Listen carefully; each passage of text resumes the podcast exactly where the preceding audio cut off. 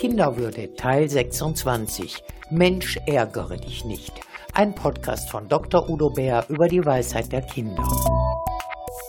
Ich spreche mit Dr. Udo Bär übers Gewinnen und nicht verlieren können. Wer ist schon gern der Verlierer? Will nicht jeder am liebsten immer Gewinner sein? Unser Titel entlarvt uns selbst ein bisschen. Wir reden nicht vom Gewinnen wollen und verlieren können, sondern vom Gewinnen und nicht verlieren können, als ginge es immer ums Gewinnen. Kann man verlieren lernen, Udo Bär? Ja, kann man lernen, kann man zumindest sich üben drin. Und die Voraussetzung ist, dass die Menschen das Spiel auch spielerisch nehmen und den Wettbewerb auch als so etwas Lustvolles, Freudiges auch anerkennen und akzeptieren und nicht so verbissen sind, also dem keine Bedeutung geben, die überhöht ist. Und jetzt gibt es aber auch Kinder, die nicht verlieren können, auf Teufel komm raus. So, die auch dann anfangen zu weinen oder zu schreien oder rauszulaufen. Ich hatte selbst so eine Phase in meiner Kindheit, das, das schaffte ich einfach nicht. Ich habe mich selber geschämt dafür, dass ich nicht gewinnen konnte, aber es ging einfach nicht. Was ich so in der Arbeit und Begleitung von Kindern und auch Jugendlichen gelernt habe von den Kindern, ist, Wer nicht verlieren kann, hat schon immer etwas verloren. Also der Gedanke, wer nicht verlieren kann, hat schon etwas verloren, hat nicht damit gut umgehen können, der hat mir sehr geholfen, um das nicht verlieren können zu verstehen. Welche Gefühle löst es denn aus, wenn man bei einem Spiel gewinnt? Oh, man findet sich toll, es kann Stolz sein, es kann ach, Freude sein, glücklich sein, äh, es kann auch ein Stück Wirksamkeit sein. Manchmal schwingt auch ein bisschen Macht drin, Ermächtigung drin. Oder kann auch sein, ich habe es den anderen gezeigt. Aber so Freude, Glück, Wirksamkeit, das sind die häufigsten Gefühle. Und wozu dient das Lernen, verlieren zu können? Was trainiert man damit? Ja, weil das Leben so ist. Ja, man hat nicht immer nur Freude und Glück, man kann auch nicht immer nur gewinnen. Das ist im späteren Leben, das gilt von der Schule an bis zur Arbeit, äh, im Lieben. Es kann sein, dass man sich in jemanden verliebt und die Liebe wird nicht erwidert. Und das wäre schon gut, das gut zu überleben und auszuhalten und nicht gleich daran zu zerbrechen. So, von daher ist das Spiel, es trainiert und übt, Spielen übt und trainiert alle Lebenssituationen, die es geben kann. Alle. Ob das ein Puppenspiel ist, ob das ein Kartenspiel ist, ob das ein sportliches Spiel ist, alles taucht im Spiel auf und wird vorweggenommen und ist auch ernst und es ist unernst, beides.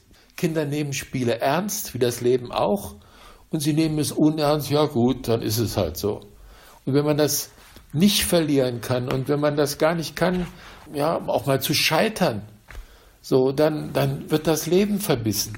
Dann, dann, dann ist es zu anstrengend, dann geht es nur äh, aufwärts, aufwärts, aufwärts und jeder Seitenweg und jeder Rückschlag zieht einem die Kniekehlen weg und äh, macht einen fix und fertig. Und das ist etwas, wo ich viele, auch Erwachsene, aber auch Jugendliche, Klientinnen hatte, die daran wirklich fast zerbrochen sind und damit, damit dann keine Möglichkeiten mehr hatten, damit umzugehen, nämlich zu trauern und weiter zu kämpfen, loszulassen, sich demütig auch zu ergeben, dass nicht alles gelingt und gleichzeitig konstruktiv neue Wege zu suchen. Das große Und ist dabei verschieden.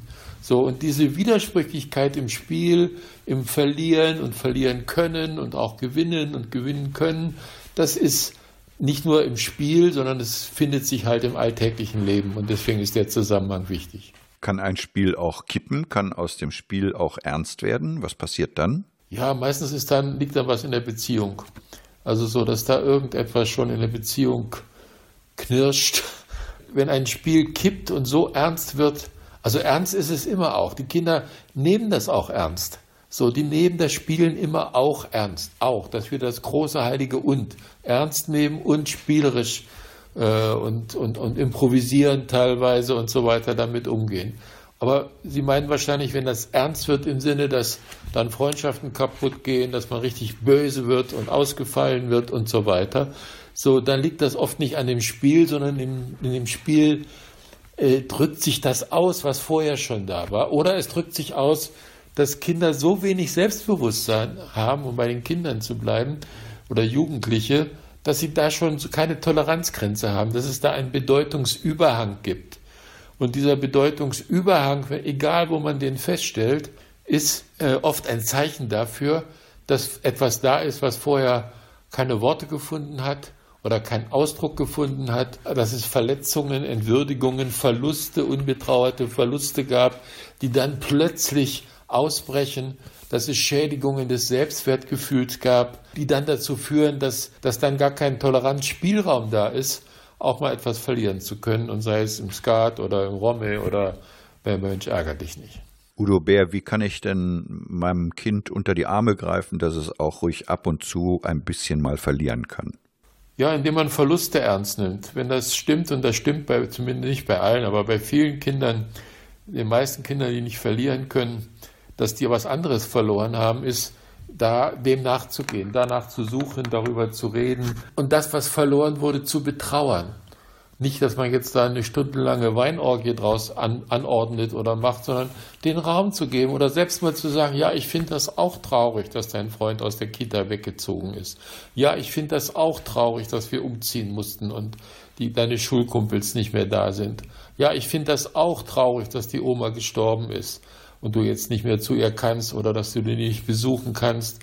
Also diese Traurigkeit auch auszusprechen als erwachsener Mensch, und damit auch ein Stück Vorbild zu sein und, wenn es möglich ist, auch natürlich mit dem Kind und den Kindern darüber zu reden. Gewinnen und nicht verlieren können, gibt es auch dazu ein Fazit? Ja, gewinnen macht Spaß, aber verlieren auch. Man kann über beides lachen.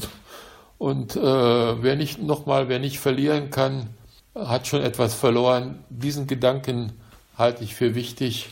Den sollten wir uns auch als Erwachsene stellen, wenn wir Schwierigkeiten haben mit dem Verlieren.